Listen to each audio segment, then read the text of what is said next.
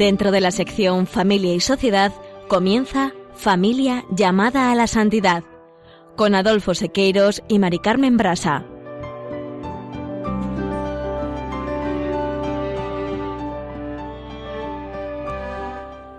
Muy buenos días, queridos oyentes de Radio María y familia Radio María. Bienvenidos un lunes más al programa Familia llamada a la Santidad. En el programa de hoy continuamos con la acción preventiva de la Iglesia en la atención pastoral a las familias, tal como lo representan los capítulos 4 y 5 del Directorio de la Pastoral Familiar de la Iglesia España y el capítulo 6 de la exhortación Amores Leticia. En la sección Familia, Semilla de Santidad, Juana y Julio presentarán en esta ocasión la vivencia del mensaje de Cristo como una semilla que da fruto, arropada por los, por los, cuidados amorosos de la familia, y nos ofrecen hoy el ejemplo de Santa Margarita, que en medio de las dificultades supo llevar una vida humilde y servicio a los pobres, así como educar en la fe del Evangelio a su esposo e hijos, hasta lograr que ellos también dieran un fuerte testimonio de vivencia cristiana.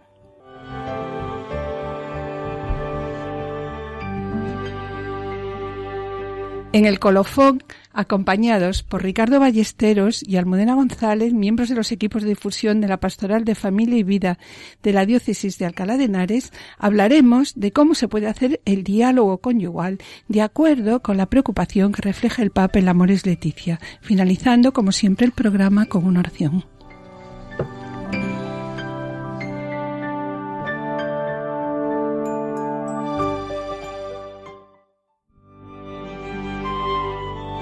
Directorio de la Pastoral Familiar.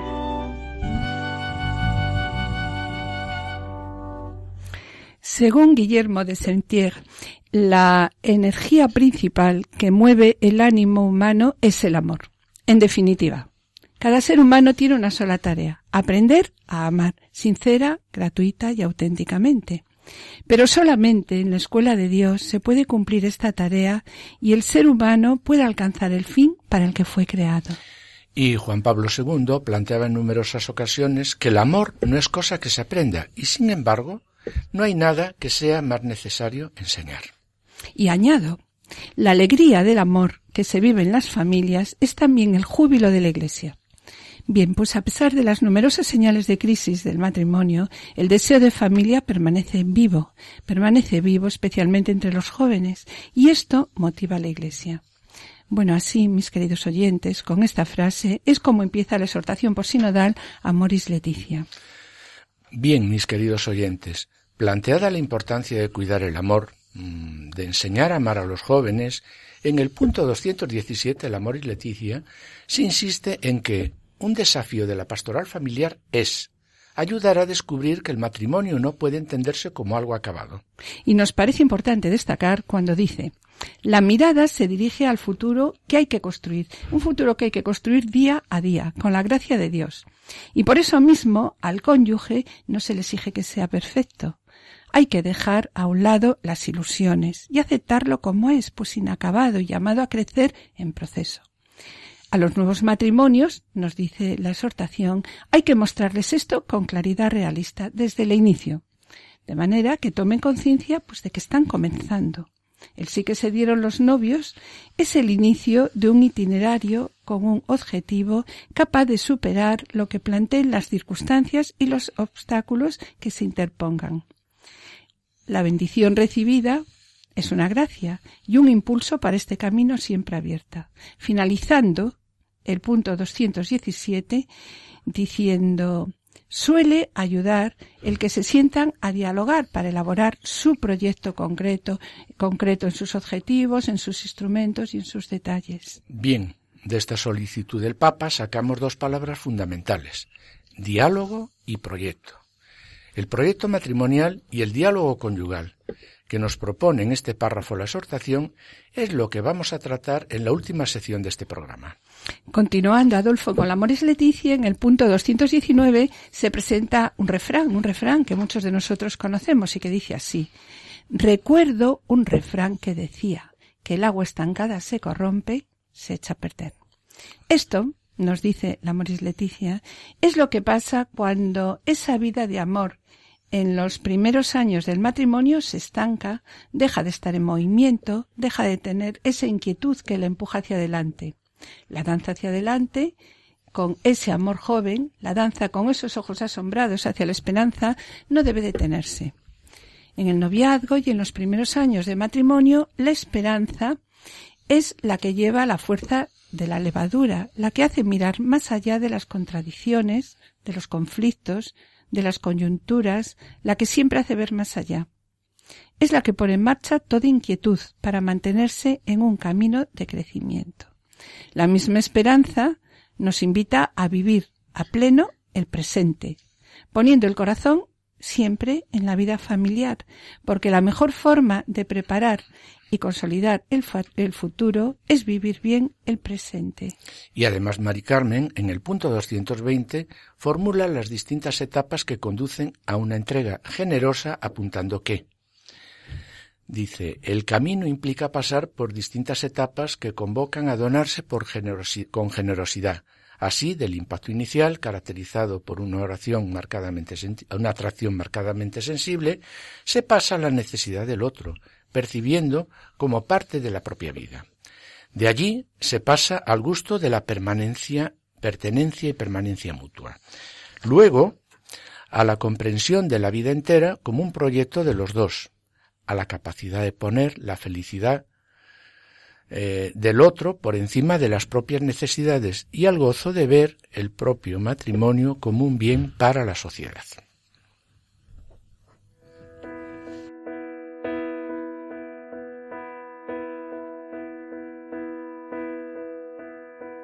Suma tu carga a mi espalda, que yo también cargo. Cuenta de más con mis manos que yo también tiro. Y pon que a partir de ahora será de los dos un camino.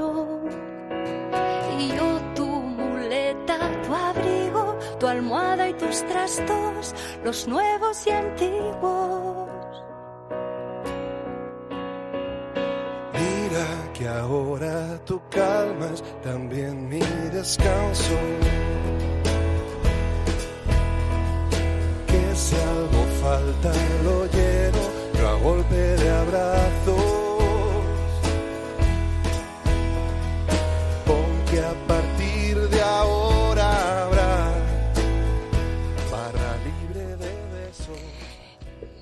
Todas las etapas Adolfo, que acabas de presentar, según figuran el Amoris Leticia como camino de perfección y de entrega mutua hacia la que debe tender un matrimonio, no son fáciles, no son fáciles de conseguir. Y eso lo sabemos nosotros, ¿no? De ahí el Papa, en este mismo punto, lo refuerza diciendo, la maduración del amor implica también aprender a negociar. No es una actitud interesada, o un juego de tipo comercial, sino, en definitiva, es un ejercicio de amor mutuo, porque esta negociación es un entrelazado de recíprocas ofrendas y renuncias para el bien de la familia. En cada nueva etapa de la vida matrimonial hay que sentarse, a volver a negociar, a volver a negociar los acuerdos, de manera que no haya ganadores y perdedores, sino que los dos ganen. En el hogar, las decisiones, pues tú lo sabes, ¿no? No se nos dice aquí el Papa, no se toman unilateralmente y los dos comparten la responsabilidad por la familia. Pero cada hogar es único y cada síntesis matrimonial es diferente. Qué gran verdad, qué gran verdad. Mira, Mari Carmen, en estos momentos son muchas las parejas jóvenes que, por razones profesionales, uno tiene que dejar el trabajo para seguir al otro o cada uno de los cónyuges están destinados en ciudades distintas, o incluso en países diferentes. Pues bien, todo exige una negociación, un tener claro un proyecto de vida, pero esta negociación, claro, pues no es fácil, nada fácil. Y por eso el Papa continúa en la exhortación diciendo que una de las causas que llevan a las rupturas matrimoniales es tener expectativas demasiado altas sobre la vida conyugal, como nos plantea en el párrafo 221 cuando dice cuando se descubre la realidad más limitada y desafiante que lo que se había soñado, La solución no es pensar rápida e irresponsablemente en la separación, sino asumir el matrimonio como un camino de maduración, donde cada uno de los cónyuges es un instrumento de Dios para hacer crecer al otro. Pero Adolfo, qué difícil es en el matrimonio dejar crecer al otro, ¿no? Cuánta generosidad y cuánta entrega se necesita puesto que cada matrimonio, nos dice también la exhortación, es una historia de salvación. Y esto supone que se parte de una fragilidad, que gracias al don de Dios y a una respuesta creativa y generosa va dando paso a una realidad cada vez más sólida y precisa. Quizá la misión más grande de un hombre y una mujer en el amor sea esta. Y nos lo dice así Francisco, la de hacerse el uno al otro más hombre o más mujer. Hacer crecer es ayudar al otro a moldearse en su propia identidad. Y a continuación, la Amor y Leticia presenta la importancia de la configuración del amor entre un hombre y una mujer, como un amor artesanal diciendo, por eso el amor entre un hombre y una mujer es artesanal. Cuando uno lee el pasaje de la Biblia sobre la creación del hombre y de la mujer, ve que Dios primero plasma al hombre y después se da cuenta de que falta algo esencial y plasma a la mujer. Y entonces escucha la sorpresa del varón. Ah, ahora sí, esta sí. Y luego uno parece escuchar ese hermoso diálogo donde el varón y la mujer se van descubriendo porque aún en los momentos difíciles el otro vuelve a sorprender y se abren nuevas puertas para el reencuentro, como si fuera la primera vez. En cada nueva etapa se vuelven, se vuelven a plasmarse el uno al otro. Y continúa diciendo la exhortación. El amor hace que uno espere al otro y ejercite esa paciencia propia del artesano que se heredó de Dios.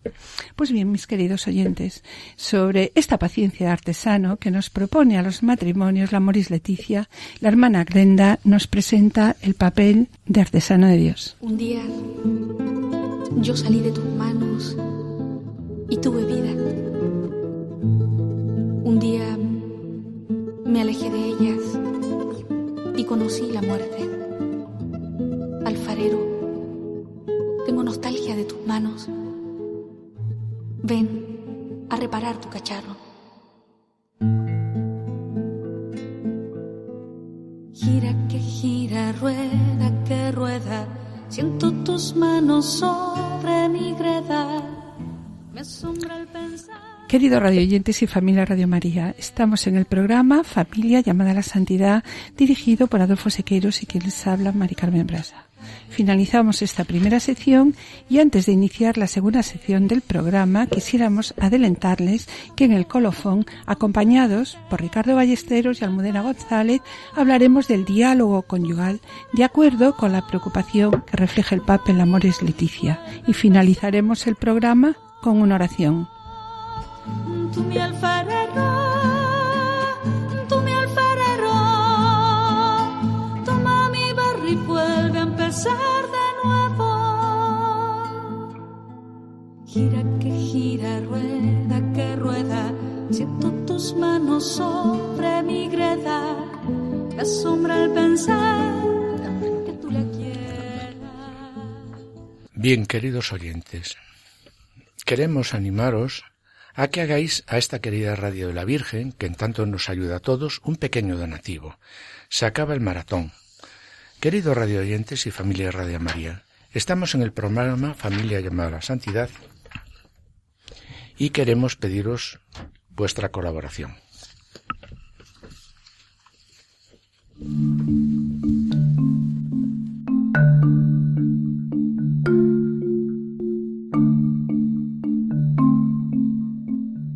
Mayo es el mes de María, nuestra Madre Misericordiosa. Tradicionalmente la Iglesia lo reconoce como tiempo mariano, especialmente este año dedicado a la misericordia. Es por ello que Radio María necesita esforzarse aún más en su labor de divulgación evangélica, para que la caridad sea un fruto real de nuestra fe en Cristo Jesús. Colabora con Radio María y participa en el compromiso del Papa con las obras de misericordia. Puedes hacerlo en cualquier sucursal del Banco Popular o sus filiales, en las cuentas de la Asociación Radio María. o en el Banco Santander, en la cuenta de la Fundación de Amigos de Radio María. También puedes ordenar una transferencia bancaria, un giro postal o un cheque a nombre de Asociación Radio María, enviándolo a Radio María, Paseo de Lanceros 2, primera planta, 28024, Madrid. O si lo prefieres, puedes llamar al 902 500 518 y te facilitaremos todos los trámites. Radio María, la fuerza de la esperanza.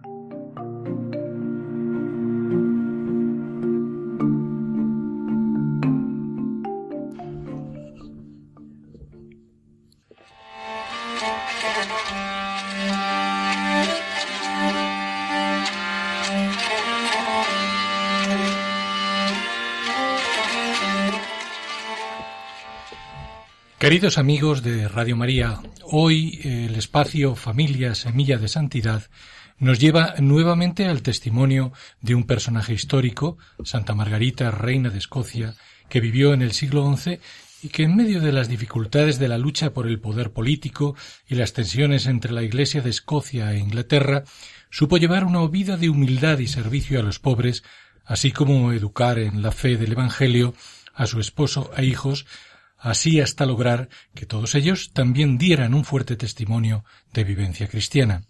Conozcamos, pues, su historia.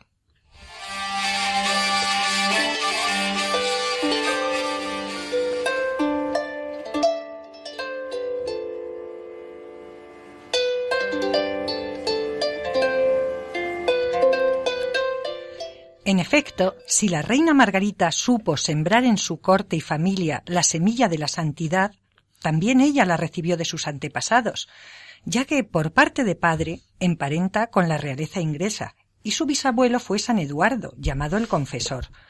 Por parte de madre estaba entroncada con San Esteban, rey de Hungría. Nació en este país hacia el año 1046. Su padre nunca llegó a reinar, porque al ser llamado por la nobleza inglesa para ello, el normando Guillermo el Conquistador invadió sus tierras y se coronó rey, por lo que tuvo que huir. En la corte húngara, Margarita recibió una educación esmerada, principalmente dedicada al estudio de las Sagradas Escrituras.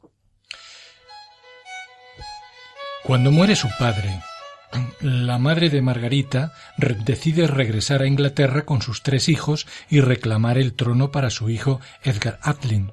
Sin embargo, la providencia tenía destinado que su futuro no se ligara en ese tiempo a dicha corte, sino a la escocesa, ya que, según se cuenta, el barco se refugió en esas costas a causa de un fuerte temporal.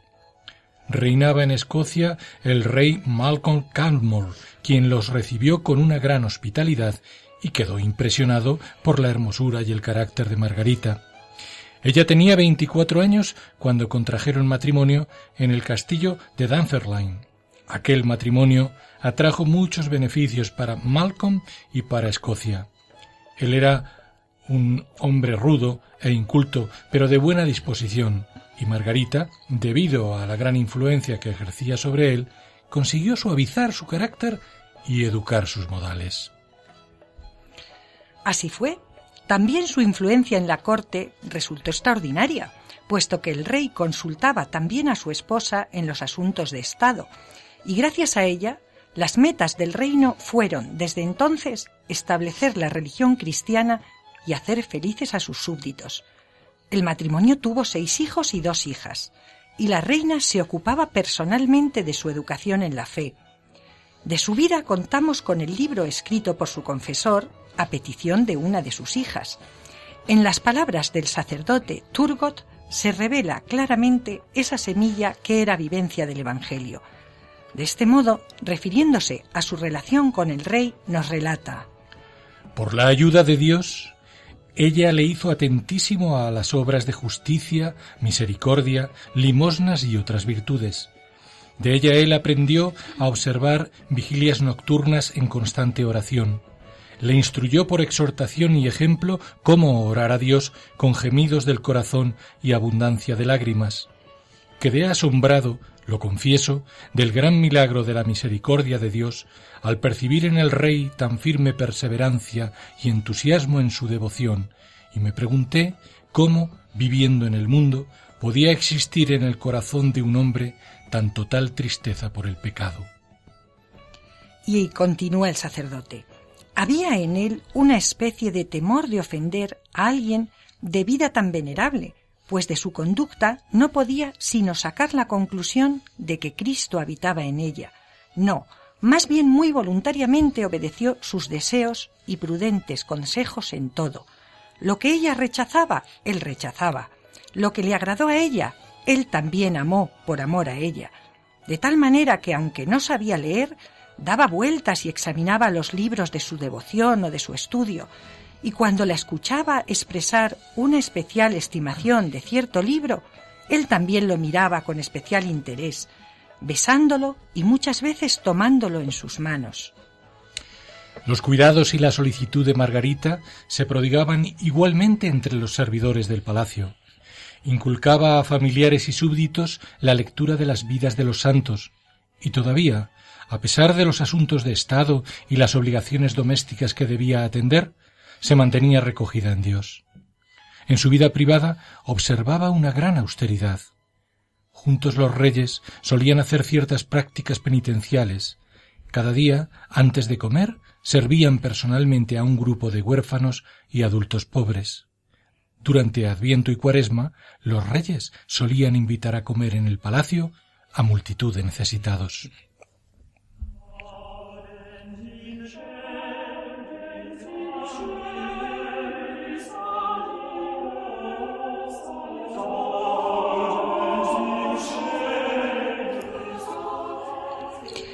En efecto, en la corte todos conocían la entrega de los reyes a los pobres y necesitados.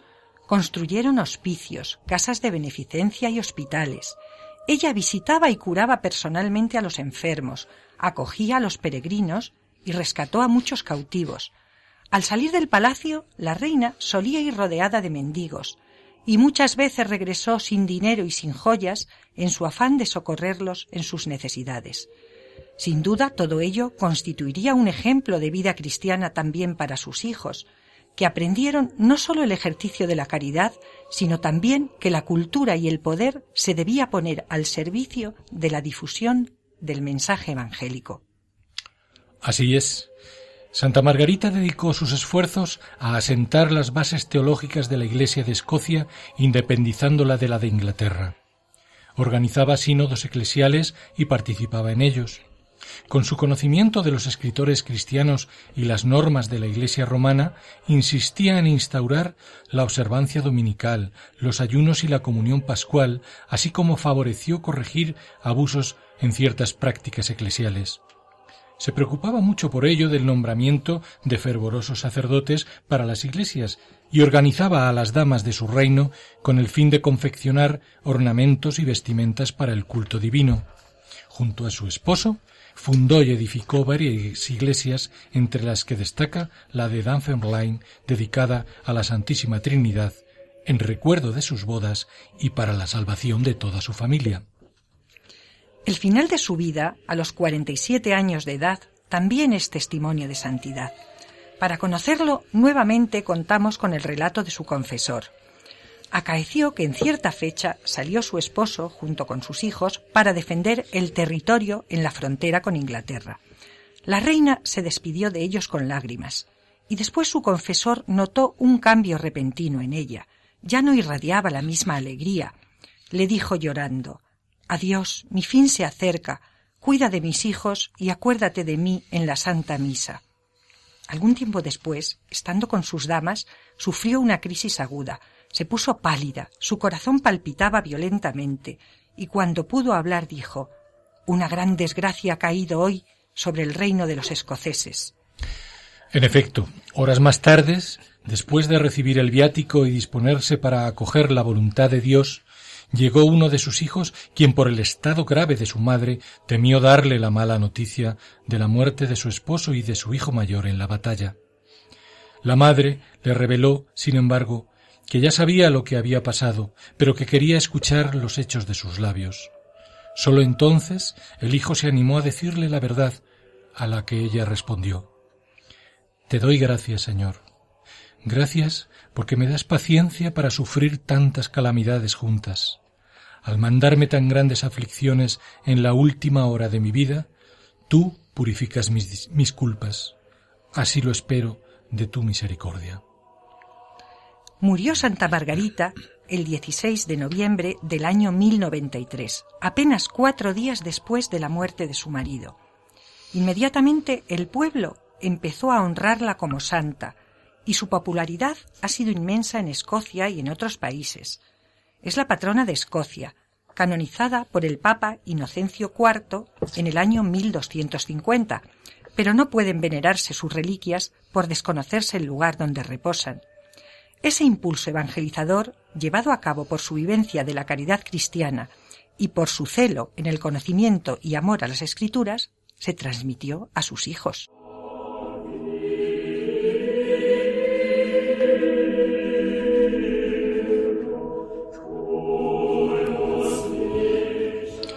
Tal ocurrió con su hijo Alejandro, que accedió al trono de Escocia tras la muerte de su hermano Edgar, David I, cuya religiosidad fue siempre ejemplar.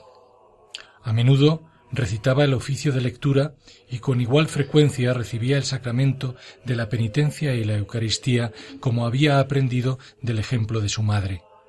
Su alma también se vio atormentada por el dolor provocado por la barbarie de la guerra y en su lecho de muerte confesó su última esperanza en el perdón de Dios con estas palabras. Permitidme pensar solo en las cosas de Dios para que mi alma venga reforzada. Cuando me presente ante el trono de Dios, ninguno de vosotros responderá por mí, ninguno de vosotros podrá protegerme ni liberarme de su mano no ha sido formalmente canonizado, pero sí tiene culto litúrgico, especialmente en la Iglesia Reformada de Escocia. La influencia de Santa Margarita en la educación política y religiosa de sus hijos también dio fruto en su hija Matilde, que casaría con Enrique I de Inglaterra y pasó a la historia con el sobrenombre de la buena reina Maud. Esa bondad reconocida es sin duda la semilla que la santa sembró en su familia a través del amor entregado a los más necesitados y el respeto y obediencia al magisterio de la Iglesia. Invocando su intercesión para que también ella ruegue por la santidad de nuestras familias, nos despedimos con la oración quizá más conocida dedicada a Santa Margarita de Escocia. Santa Margarita, que nos enseñaste a amar a Dios y al prójimo a través de tus obras de misericordia, concédenos que imitándote podamos recibir en herencia como tú el reino de Dios. Haz que siguiendo el ejemplo de tu caridad hacia los pobres, manifestemos ante los hombres la imagen de la bondad de Dios. Amén. Y con tan hermosa invocación nos despedimos hasta el próximo programa Dios mediante, y que el Señor y la Virgen los bendiga.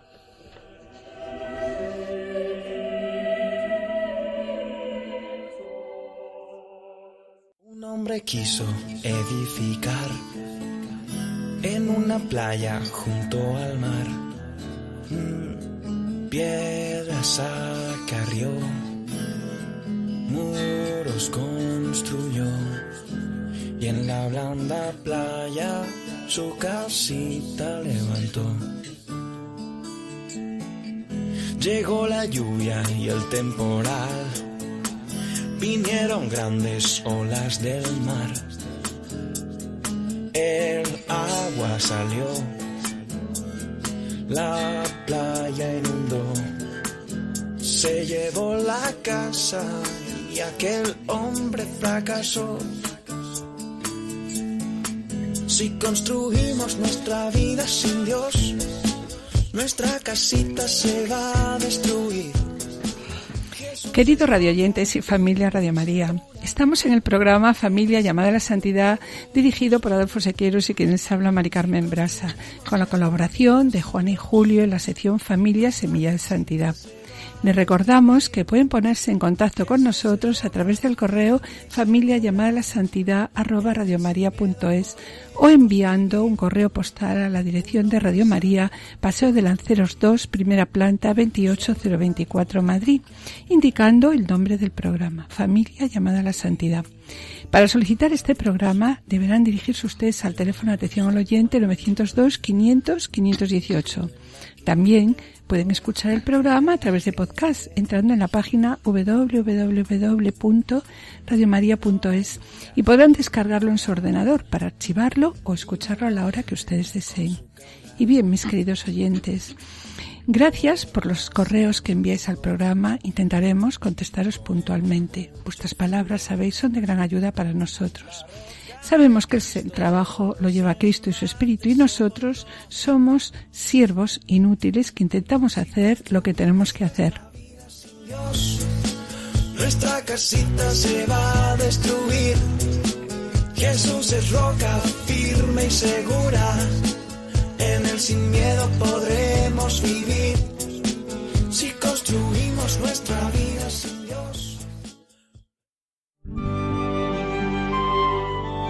Colofón.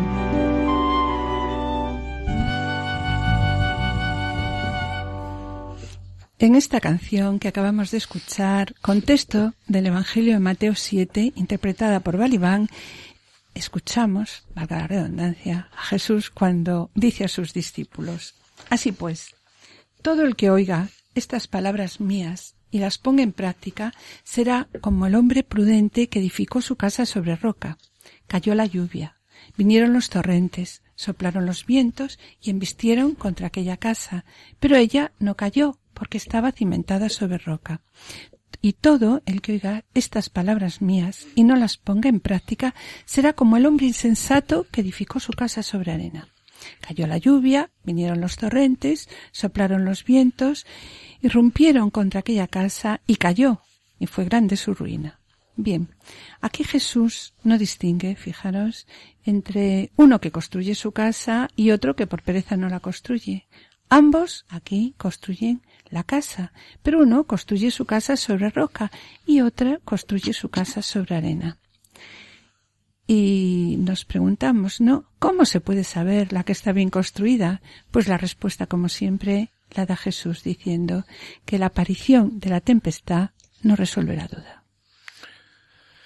Mis queridos amigos, hemos acudido a esta lectura del Evangelio como introducción al tema que hoy nos ocupa, que es la importancia del acompañamiento en los primeros años de matrimonio, la importancia del diálogo conyugal para la construcción de la casa, para la construcción del hogar sobre roca y no sobre arena. La Moris Leticia recuerda que a los nuevos matrimonios hay que mostrarles esto, con claridad realista, desde el inicio, de manera que tomen conciencia de que están comenzando. Suele ayudar el que se sienten a dialogar para elaborar su proyecto concreto, sus objetivos, sus instrumentos, sus detalles. Vamos, pues, que se sientan como uno y uno igual a uno.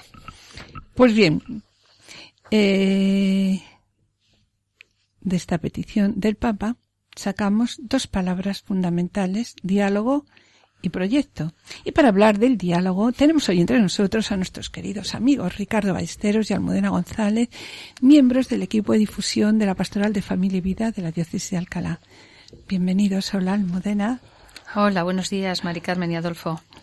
Hola Almudena, hola Ricardo. Hola a, a los dos. Bienvenidos pues una vez más a esta querida radio de la Virgen. Bien, una de las mayores intuiciones del padre Cafarel, fundador del movimiento Equipos de Nuestra Señora, para vivir la comunicación íntima en la pareja, dice él, eh, es fundamental el llamado deber de sentarse, o vulgarmente la sentada. Este diálogo tiene como objetivo ayudar a los matrimonios a encontrar cada mes tiempo para un verdadero diálogo conyugal, un verdadero diálogo conyugal bajo la mirada del Señor Permite un cara a cara para avivar el amor, proponer, mirarse, escucharse, ayuda mucho a orar y a amar profundamente. Y de esto es de lo que vamos a hablar hoy. Vamos a hablar sobre el diálogo conyugal. ¿En qué consiste este diálogo, Almudena? ¿En qué consiste el diálogo conyugal? El diálogo conyugal consiste en que una vez al mes los esposos hacemos parón para encontrarnos y mantener un diálogo sincero juntos y en presencia del Señor. Se trata de analizar en profundidad cómo vamos, cómo vivimos nuestro amor, cómo lo vamos disfrutando y si tenemos que cambiar la dirección que llevamos. Mira, el matrimonio es el mayor negocio de nuestra vida. Y fijaos, nadie monta un negocio y se olvida de él. De vez en cuando se tiene que parar y ver cómo va.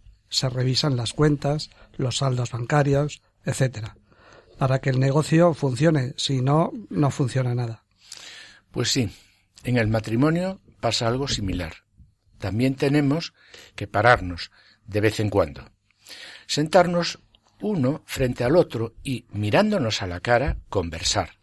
Ver cómo vamos, revisar cómo estamos haciendo las cosas, lo que debemos mejorar o cambiar. Sobre el diálogo conyugal, el Papa Francisco así lo reconoció.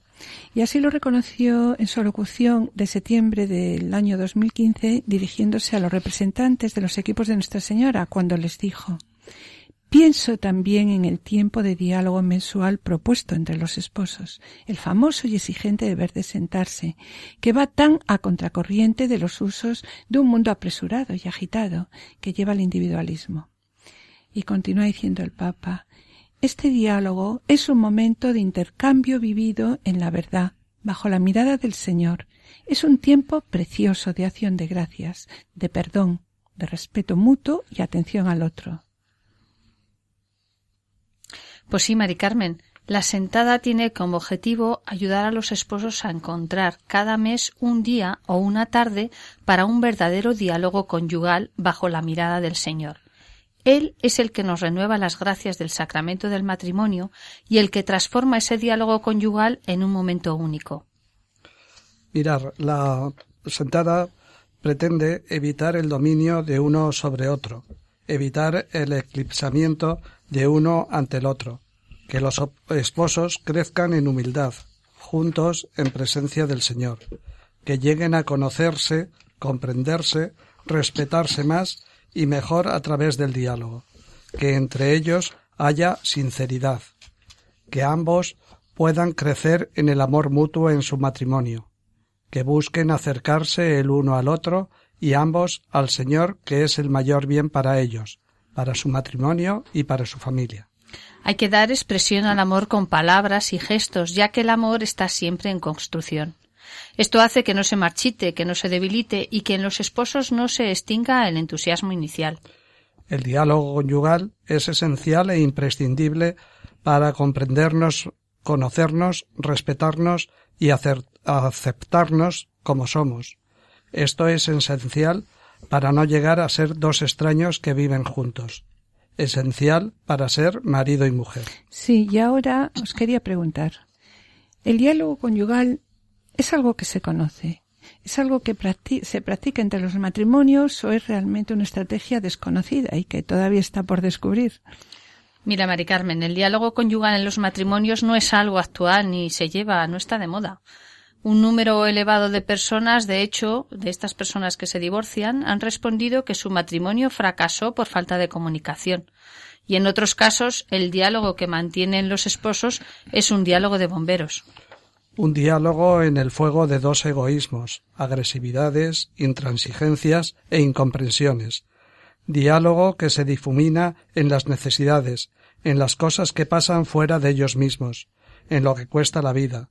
Cada uno podría poner aquí montones de cosas. El diálogo conyugal, como el padre Cafarel nos ha enseñado, nos propone y aconseja debe ser un encuentro de, de los corazones de los esposos, este es el diálogo que debemos buscar, y aquí tenemos que poner mente, corazón y fuerzas, y pedir mucho al Señor, al Espíritu Santo y a María para que nos ayuden a alcanzarlo. Este diálogo no lo podemos dar por supuesto en ningún momento, ni tampoco dejarlo para más tarde. Hay que cuidarlo, hay que dedicarle tiempo y atención, y no desanimarnos nunca si a veces nos parece que no sale hay que ir aprendiendo a hacer la sentada.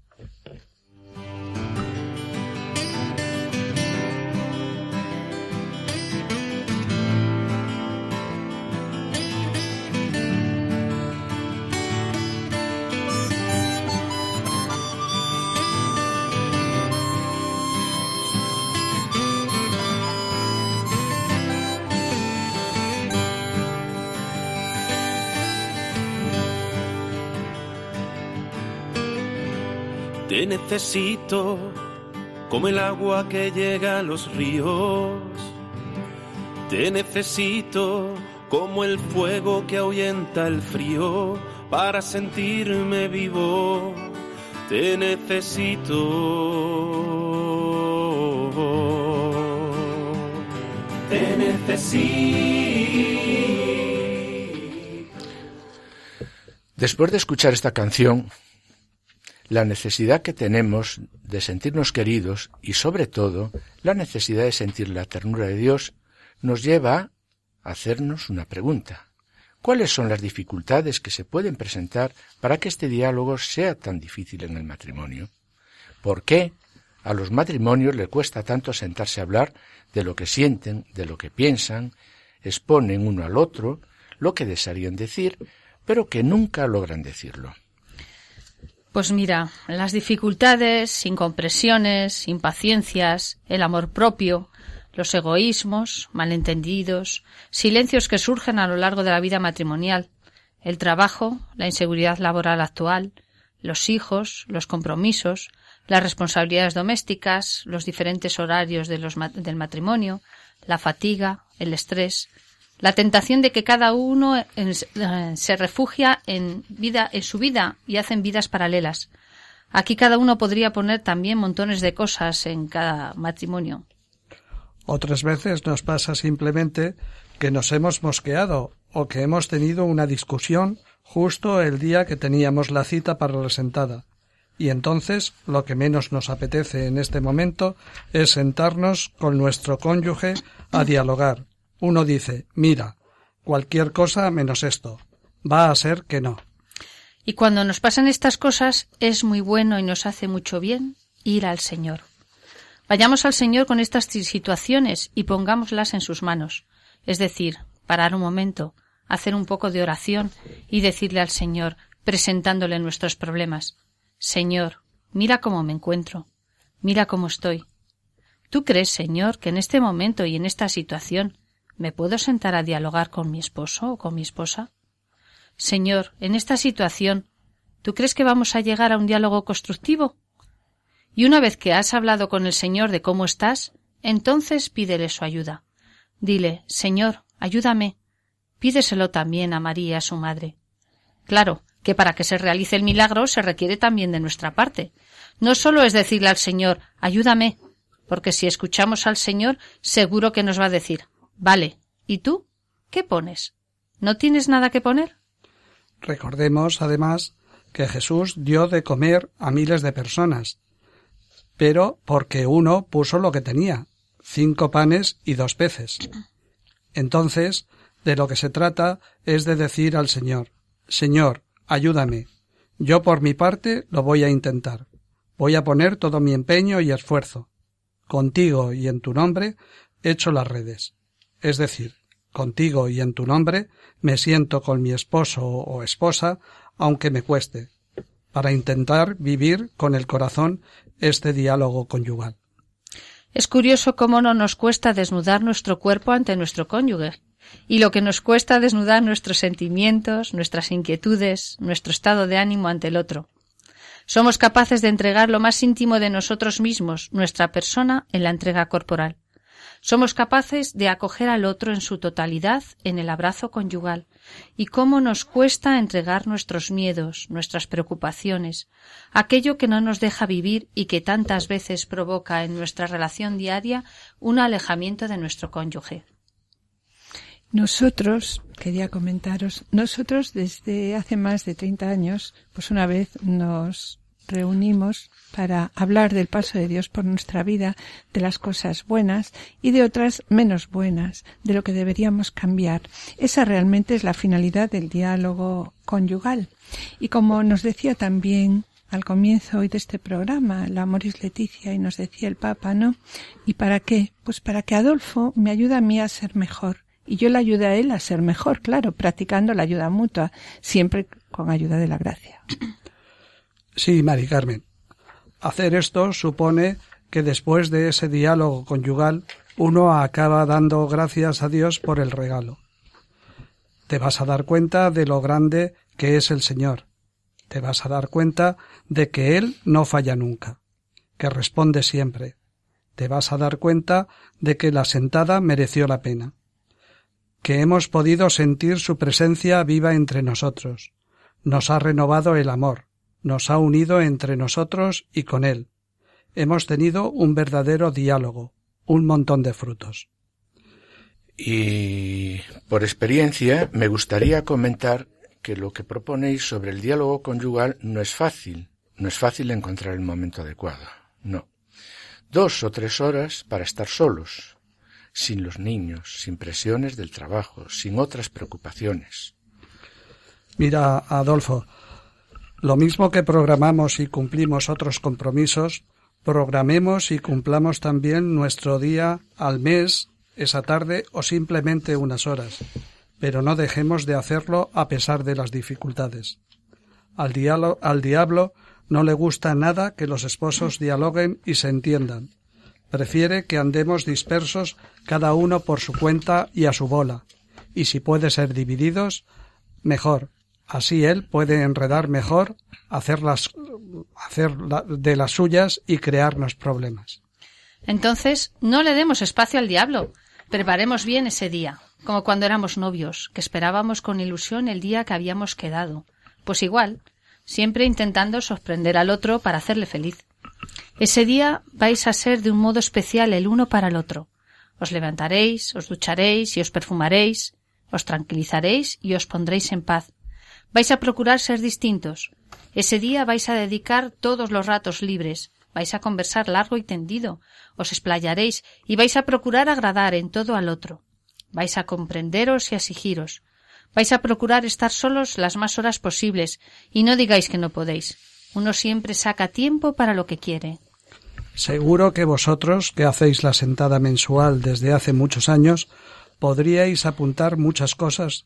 También podríais compartir vuestras experiencias que a, que a buen seguro serán muy ricas. Pues sí, son muchos los años y una cosa importante que queremos destacar y muy importante a tener en cuenta es no hacer nunca la sentada eh, como una rutina, una costumbre, sino que hagamos la sentada un momento vivo, un momento lleno de vida, que nos haga sentir que nos queremos y que nuestro proyecto de vida funciona gracias a la gracia, valga la redundancia.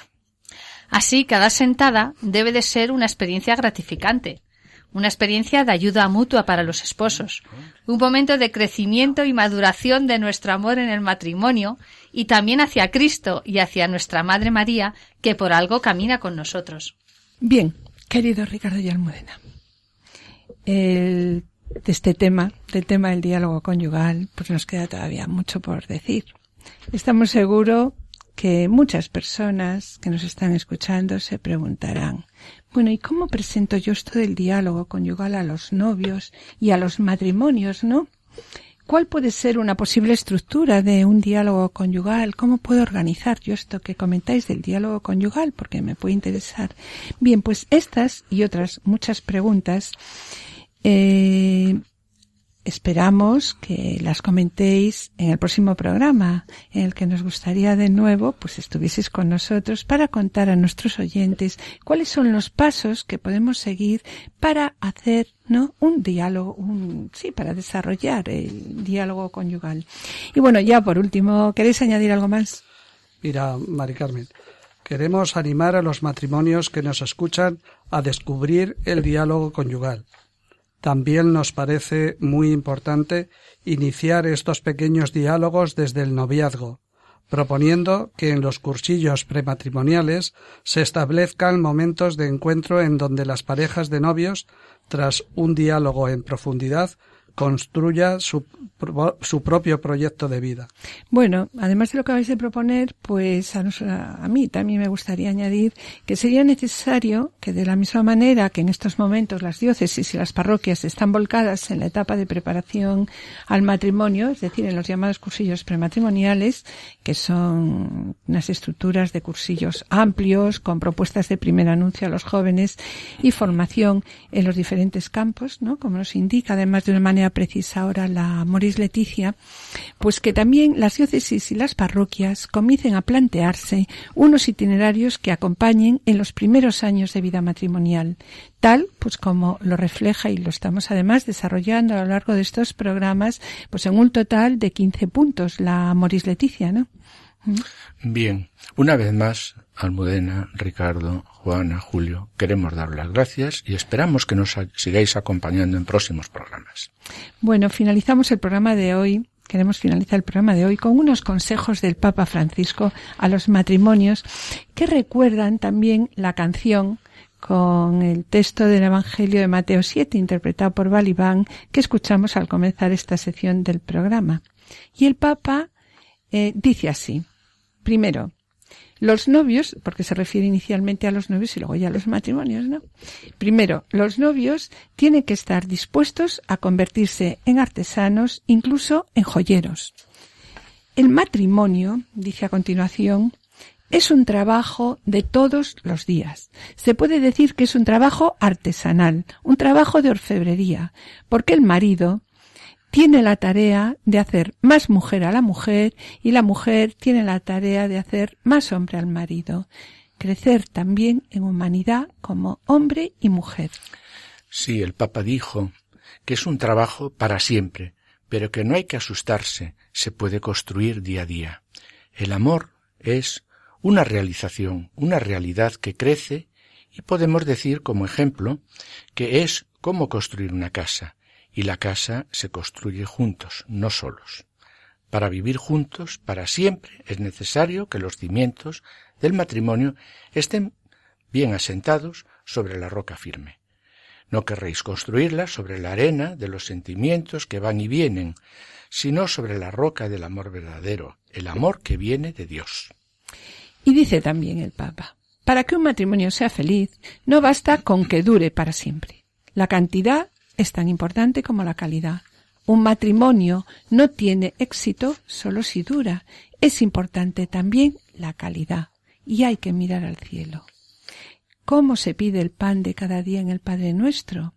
Sobre ello, de la misma manera que nosotros rezamos el Padre nuestro, el Papa nos recomienda una oración a los esposos y nos dice que todos los días digamos Danos hoy el pan de cada día y además, digamos, danos hoy nuestro amor de cada día.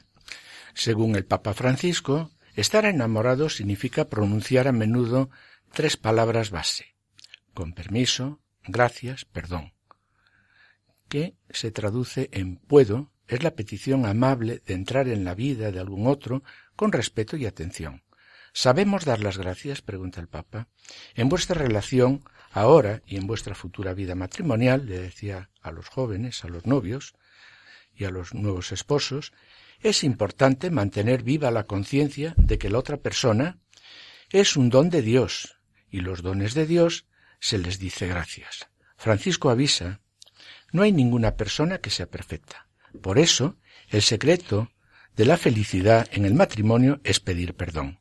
Amor, paciencia, comprensión y oración son algunos de los elementos presentes en los consejos del Papa. Después del si quiero, no hay que quedarse con los brazos cruzados, sino trabajar para siempre, dice el Papa. Un hombre quiso edificar en una playa junto al mar. Piedras acarrió, muros construyó y en la blanda playa su casita levantó. Llegó la lluvia y el temporal, vinieron grandes olas del mar. El agua salió,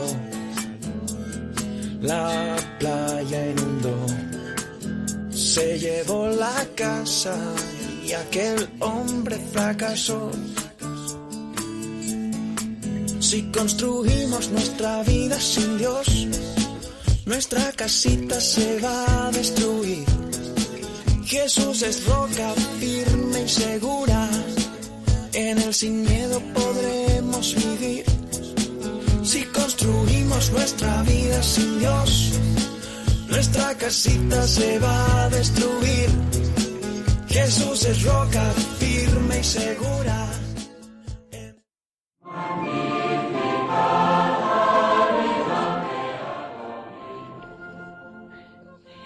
La oración de hoy la dirigimos a María. Te pedimos, Madre, por los jóvenes matrimonios, para que la gracia del sacramento que reciban el día de su boda se manifieste poco a poco en la medida que ellos se dejen amar y perdonar por Dios, y para que la ternura de Dios les sostenga durante toda la vida. Te pedimos también, Madre, por todos nosotros, que aunque conscientes de la importancia y del poder de la oración en la familia, nos cuesta proponerla, nos da vergüenza, nos encontramos en... no encontramos el momento, no sabemos cómo hacerlo. Te pedimos que alientes nuestra fe y nos des la valentía de ser testigos de la alegría que es propia del Evangelio en el seno de nuestras familias.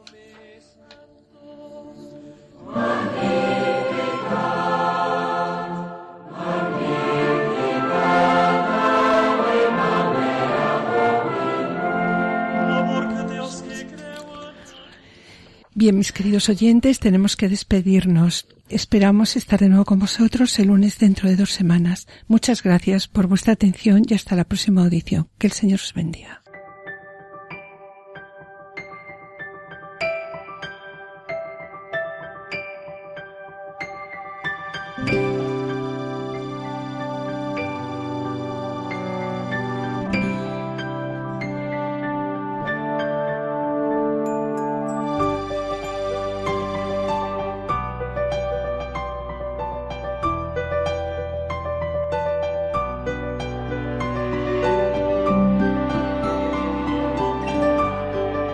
Han escuchado Familia llamada a la santidad con Adolfo Sequeiros y Mari Carmen Brasa.